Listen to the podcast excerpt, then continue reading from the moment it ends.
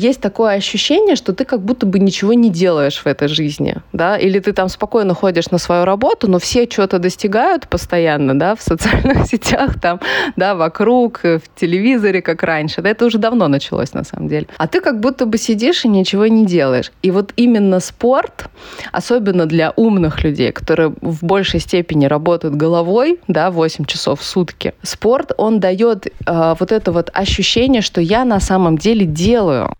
Thank you.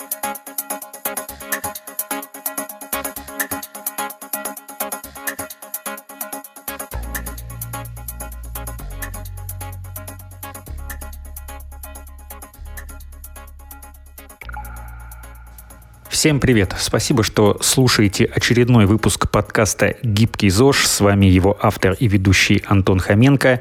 И гостья моего нового выпуска, наверняка уже очень хорошо вам знакомая, Анна Смирнова, хотя Скорее всего, если вы ее знаете, то вы знаете ее по нику «Мама, которая бегает». Сегодня с Аней поговорим о том, как в ее жизнь пришел бег, почему она занимается бегом, но не выкладывает в соцсети видео и фото со своих пробежек, ну и о многом другом, в том числе о том, как построить свой режим питания интуитивно или осознанно, и как относиться к тому, если твои дети хотят или не хотят заниматься спортом, ну хотя, наверное, в семьях, где родители или хотя бы один родитель занимается спортом, у детей не то чтобы нет другого выхода, но они все равно пойдут по этой спортивной дорожке, Аня, привет. Привет, Антон. Расскажи немного о себе, но можешь пока не рассказывать про свою спортивную жизнь, потому что этому будет посвящена большая часть нашего подкаста. Просто расскажи, чем ты занимаешься, где работаешь и почему ты так популярна в соцсетях. Ну, хотя об этом мы тоже поговорим чуть позже. Для меня это привычная история рассказывать о себе. Мне кажется, уже даже если бы я ночью проснулась, я бы сказала один и тот же текст. Меня зовут Анна Смирнова. А, я мама, которая бегает. Вот, мне 35 лет, у меня двое детей.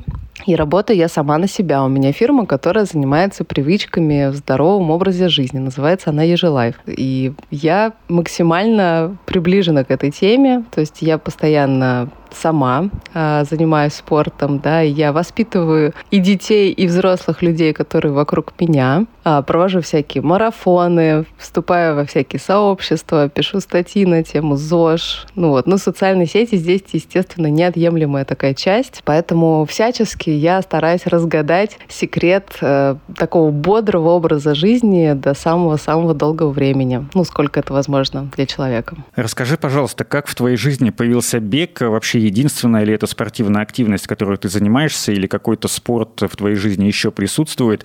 Ну и э, как пришла идея создания проекта, назовем это так, «Мама бегает», вот этот ник, э, по которому, наверное, больше тебя знает людей, э, наверное, они даже не знают, что ты Анна Смирнова, но «Мама бегает» точно очень многие узнают. Это точно. Ну, потому что это серьезная работа была проделана именно над этим ником. Вот в прошлом году я участвовала в проекте Топ-блог. И, как говорится само название, да, мы разрабатывали упаковку специалистов да, то есть было много проведено различных там лекций и обратной связи, да, с каждым блогером. И когда все узнавали, что, оказывается, я 10 лет бегаю, я пробежала все крутые марафоны, вот, то есть я умею все, что должны делать бегуны, да, и я продолжаю ездить на всякие мероприятия, меня все знают из сферы бега, а они меня как раз-таки, наоборот, больше знали как мамочку, да, потому что я на тот момент только родила, и у меня была маленькая дочка, прям совсем там полугодовая, давала. Вот, и они, конечно же, говорят, ну ты как мама, которая бегает, ну просто, ну вообще уже других вариантов нет. Хотя, на самом деле, сейчас у меня в больше упор фитнес. То есть, так как я все уже разгадала про бег, я еще и плавала тоже, плавала там всякие оушенмены, вот, училась, да, то есть как бы по идее я должна была идти в какой-то триатлон, но я поняла для себя, что у меня и велосипед есть, я училась на триатлоновских всяких кемпах в Италии, там привезла велик себе, но а, я поняла, что как бы бег это то, что со мной вообще всегда, особенно это всякие события в 2020 году показали, да, что а, мы какой-то спорт выбираем, вот, который нам действительно просто дает отдушину, а, успокоение, вот то, что мы им будем заниматься в любых непонятных ситуациях. И я поняла, что это бег. Но в общем и в целом в развитии у меня сейчас стоит фитнес, и там я хочу добиться определенных результатов. У меня есть мечта. Но, в общем, пока я все совмещаю успешно. Если кто-то говорит, что качки не бегают, такого нет. Все бегают. Вот, ну а кто качается, тоже личный выбор каждого. Ты говорила, что пробежала много крутых марафонов. Расскажи, что это были за марафоны, где ты бегала, какие задачи ты ставила перед собой, каких результатов достигала. Ну и, может быть, есть какой-то забег, который э, тебе вот в память врезался, и ты помнишь его, э, ностальгируешь, вспоминая об этом соревновании. Ну давай так, я расскажу тогда про забег, который случился прям вот самым последним, самым ярким таким, да, это был полумарафон на озере Гарда в Италии. Он был просто невероятно красивым. Это было просто что-то с чем-то. Начиная с того, что на экспо нас кормили штруделями с вишней и поили красным вином. Вот. На следующий день мы бежали просто по потрясающему вида озеру. Я думала, что мне это все снится. То есть это настолько было красиво, и это попадает в мою самую главную мотивацию, что когда ты бежишь какое-то вот спортивное мероприятие, да, то есть как там забег РФ, марафон или еще что-то, да, то это праздник уже. То есть для меня я не бегаю там на скорость, например, да, то есть для меня результат — это пробежать и вот это вот почувствовать вот этот внутренний драйв, там все гормоны удовольствия, да, что ты добежал и отпраздновал, и получил там красивые майки, там какие-то медали, да, то есть вот все какие-то атрибуты, то есть что это уже шоу такое. Поэтому Гарда, конечно, она была просто беспрецедентной. Мне до сих пор кажется, что она снится мне.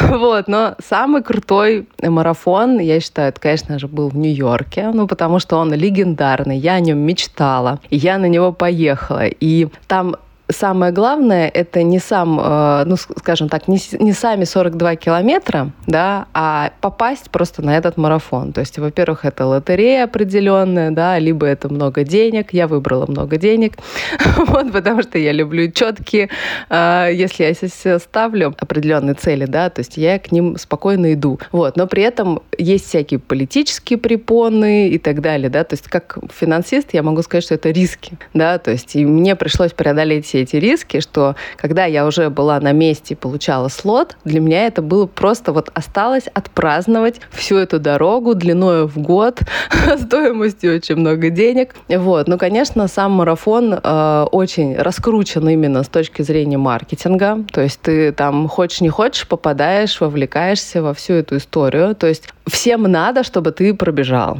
да, то есть это вот такое чувство, вот, то есть там уже ты не думаешь о результате, да, то есть абсолютно всем вокруг, зрителям, организаторам, всем, кто вот этому сопутствует, нужно, чтобы ты был счастлив. И это, это вообще что-то, это как будто ты на красной дорожке и получаешь Оскара, то есть всем нужно, чтобы ты улыбался, понимаешь, да? То есть это вот именно специфика Нью-Йоркского марафона. А, ну, конечно же, я бежала марафон в Москве, 42 километра. И чем он отличается? Я считаю, что в плане вот э, организованности красоты это очень крутой марафон. То есть это, это просто настолько люди стараются его сделать, что вот в отличие от всех остальных, это реально бежишь ты по центру города.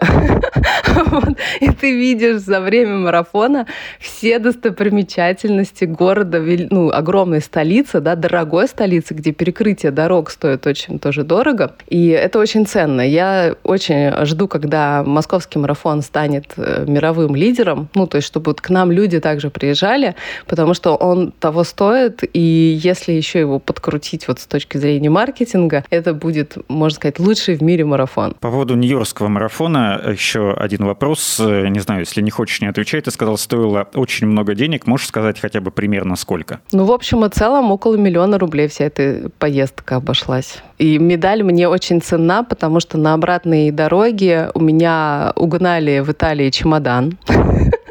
Вот. И, и как-то так получилось, что вот у меня есть такая традиция всегда медаль носить на себе. Там прошел уже месяц. Я, то есть я еще прожила там в других городах э, определенное количество времени. Я возвращалась в Москву уже там спустя месяц. И все равно я медаль везла у себя на шее. Просто потому, чтобы показать, что я бежала Нью-Йоркский марафон. Вот. И это спасло, что я не положила ее в чемодан, потому что весь мерч, который я везла, там вот эти их знаменитые плащи после марафона, которые они выдают, там, да, всякие там одежду, которую я купила, такую символику Нью-Йоркского марафона, все это уехала вместе с чемоданом в неизвестном направлении. Ну, очень круто. Мне понравилась твоя реплика про то, что ты э, бежишь не для результата, а для того, чтобы получить удовольствие. Это прям очень совпадает с миссией моего подкаста, потому что я из выпуска в выпуск говорю, не нужно ставить рекорды. Конечно, если вы хотите к ним стремиться, это хорошо, но делайте все это правильно. А так бег, да и вообще любой спорт, это не только про то, чтобы быть красивым, здоровым и гибким, а, но и для того, чтобы получать удовольствие. А если вы будете работать работать на каких-то э, уровнях, которые вам недоступны в силу вашего физического развития на данный момент, ну, какое здесь может быть удовольствие? Хотелось бы здесь сразу напомнить выпуск, где мы с моим другом и тренером по легкой атлетике Константином Воронцовым обсуждали книгу «Бег по правилу 80 э, на 20». Послушайте этот выпуск, мы примерно год назад его писали. Ну и, конечно же, почитайте книгу, она просто перевернула э, мое представление о беге, и теперь я, ну, 80% времени я бегаю для того, чтобы получать удовольствие, ну и 20% это для того, чтобы действительно какая-то польза от этого еще была, кроме того, чтобы а, подумать о чем-то, разгрузить голову, чтобы проснуться, если бежишь с утра. Ну и вот эти 20% для того, чтобы все-таки был какой-то, чтобы эм, э, не стыдно было раздеться на пляже, скажем так.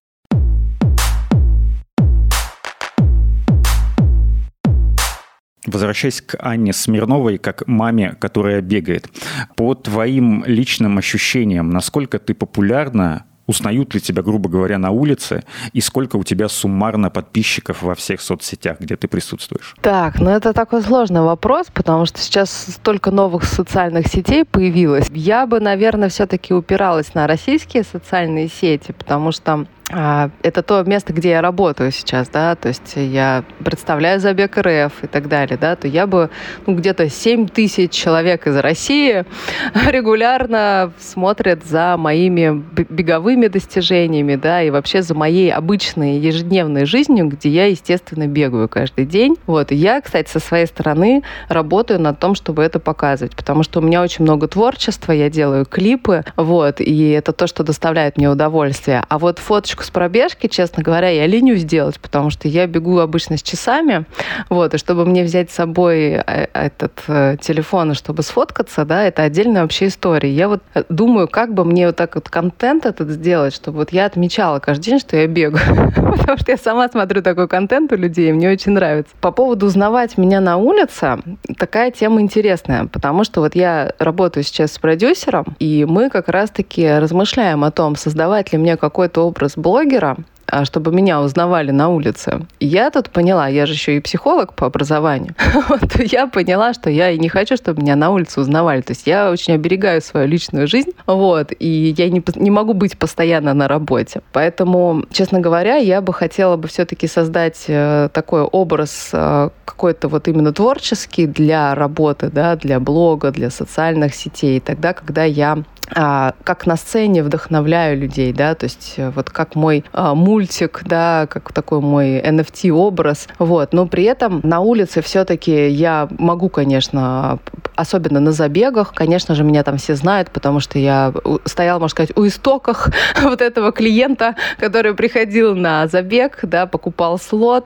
я училась, наверное, во всех популярных школах бега, да, то есть, конечно, меня все знают из этих кругов, там, на, все руководители этих школ, школ, да, там главные тренеры, то есть мы плечом к плечу 10 лет э, создаем вот это беговое сообщество в России. Вот. А новенькие люди узнают уже посредством какого-то участия в своих беговых мероприятиях. Ну вот как-то так примерно вот все это выглядит. А считаешь ли ты себя, наверное, считаешь, одним из главных популяризаторов бега в России. Ну, это звучит, конечно, очень помпезно, очень.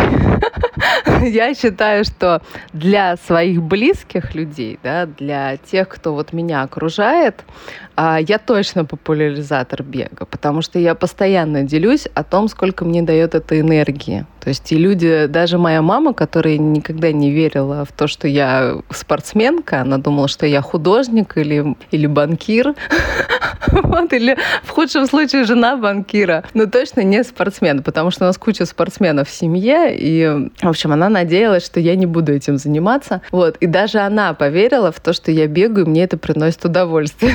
Вот, поэтому я считаю, что в своей семье я точно популяризатор бега. Вернемся к забегу РФ. Ты совершенно точно являешься одним из амбассадоров этого мероприятия, которое много лет ежегодно проходит в России, во всех городах. А как ты стала амбассадором? Ты сама предложила или организаторы к тебе обратились, э, так сказать, пользуясь твоей уже накопленной к тому моменту популярностью? И давно ли ты стала амбассадором? Потому что я знаю, что в этом году ты точно была э, амбассадором забега РФ, а в предыдущие годы э, как с этим обстояли дела? Так, ну я хочу сказать о том, что я сейчас сижу в майке амбассадора забега РФ. те слушатели, они должны чувствовать этот вайб. вот, потому что я думала, как одеться на наш подкаст. И, конечно же, моя маечка амбассадора мне ближе всего к телу. Она, кстати, каждый год разная. И еще, может быть, кому-то это будет полезно, каждый год в январе примерно открывается сбор заявок на амбассадорство забега РФ вот, в Лигу героев, поэтому кто не знал, у вас есть такая прекрасная возможность. Конечно, меня пригласили, но потому что когда появилось амбассадорство, да, то это уже была есть, такая уже моя построенная, скажем, карьера в любительском спорте, да, то есть я один из немногих людей, кто пробежал Нью-Йоркский марафон, я честно говоря, не могу сказать точно какую цифру, но мало россиян, кто пробежал Нью-Йоркский марафон, поэтому, естественно, я просто заскочила в этот последний вагон такой прекрасной возможности быть популярной. Поэтому, а, значит, что вообще накладывает на себя амбассадорство? Амбассадорство — это волонтерская работа.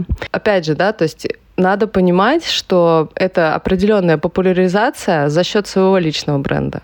Да? И поэтому, может быть, и не каждый блогер согласится, в принципе, быть амбассадором это надо действительно любить бег и любить бренд, который ты представляешь. То есть это такая, скажем так, баланс брать-давать здесь точно должен быть соблюден. Да? То есть поэтому здесь даже не сколько то, что ты там э, очень хочешь, но тебя там не пригласили, или наоборот тебя пригласили, а ты вроде как и не хочешь. Да? То здесь надо быть, э, понимать, что тебе это дает. Потому что в амбассадорство на самом деле очень во многие зовут, но я выбрала для себя муниципальный проект. То есть для меня это вот, ну, как бы важная такая штука, да, я поддерживаю исключительно вот забег РФ из всех забегов. То есть остальные амбассадорства я уже не беру, потому что здесь нужно популяризировать бренд, а это такая важная вещь, это нужно присутствовать на мероприятии. Я вот, допустим, а, только меня из всей России, там и еще одну мою коллегу пригласили на пресс-завтрак, который был там с министром любительского спорта, да, с Ксенией э, Сергеевной Шойгу и там другими великими людьми, скажем так.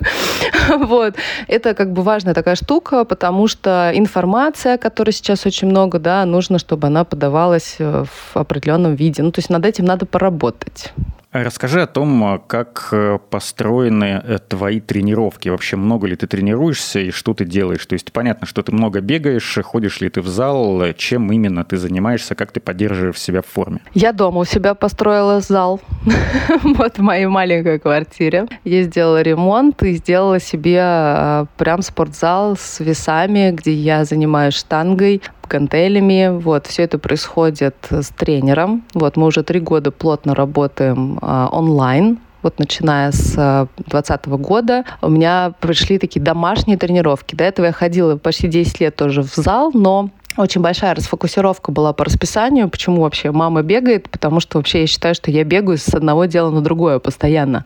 У меня очень плотное расписание. Вот, и домашние тренировки, они ввели у меня такой регулярный а, режим. Вот, именно по силовым, силовому тренингу. Вот, и сейчас я уже, в принципе, даже готова соревноваться по бодибилдингу, что я считаю тоже таким своим очень крутым достижением. Про тренировки понятно. А, расскажи про свой режим питания. Можешь прям даже конкретный пример привести из завтрака, обеда и ужина, а, который у тебя присутствует вот прям в реально в твоей жизни. Как ты построила режим питания? Самостоятельно ты ли это сделала как-то интуитивно или а, обращалась к специалистам? Слушай, ну питание это вообще моя деятельность, потому что я же тебе говорила, я, у меня компания, которая выстраивает здоровый образ жизни, и прежде всего здесь марафоны питания. Вот, я сама их построила, потому что я еще дополнительно получила диплом а, клинического психолога, и я специализируюсь именно на пищевом поведении. Вот, и все, что здесь обрамляет эту всю историю, поэтому, конечно же, все мои... А, у меня вообще семь программ питания, ну, которые я могу а, рассказывать людям, и я очень много разных стадий проходила сама по питанию, изучала его.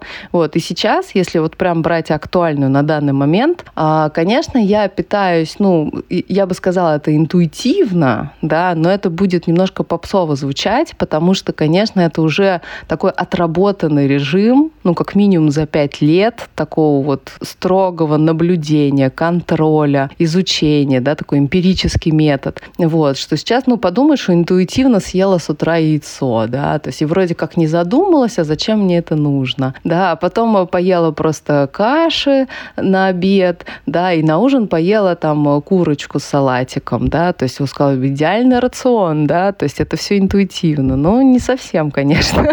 Я сказала, что я много работала над этим, но вот сейчас это... И я могу любую пищу съесть, там, и печенье, и пиццу, и все что угодно. Вчера вот бургер съела, там, Макдональдс. Да, то есть, но суть в том, что, конечно, в целом ежедневно у меня правильное питание по четко отработанному уже рациону. Приведи пример вот хотя бы из одного дня. Ну вот с утра я ем яйцо, одно или два. Я пью витамины. Вот. Я пью кофе.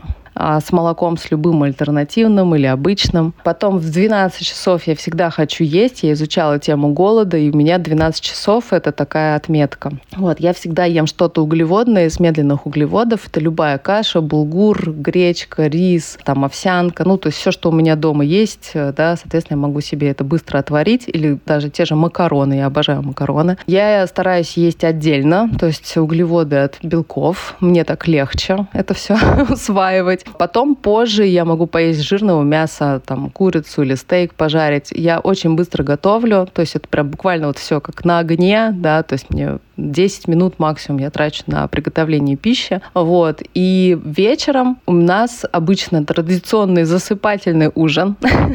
Вот. Это может быть тоже что-то белковое, вот. Плюс э, мне обязательно нужен салат. Я считаю, это, это своим засыпательным салатом меня сушки к этому приучили, а чтобы не хотеть там ночью есть. Вот. Я ем, допустим, как много листьев, например, салат айсберг или еще что-то, и уже добавляю вкусные какие-то ингредиенты. Это могут быть там оливки с сыром, или это может быть хурма, или это могут быть какие-то ягоды, ну, помимо огурцов там, да, то есть такого зеленого наполнения. Я еще добавляю что-то очень такое вкусненькое, вкусненькое, много оливкового масла я могу налить, то есть для меня это не, не, не проблема. Но при этом я себя чувствую прям очень хорошо. То есть для меня засыпательный салат, он должен быть. Мы забыли сказать о том, что ты бегаешь каждый день. Э, расскажи, сколько времени у тебя занимает одна пробежка? О, это вообще самое любимое, потому что кто начинает бегать, они удивляются тому, что я бегаю аж 15 минут.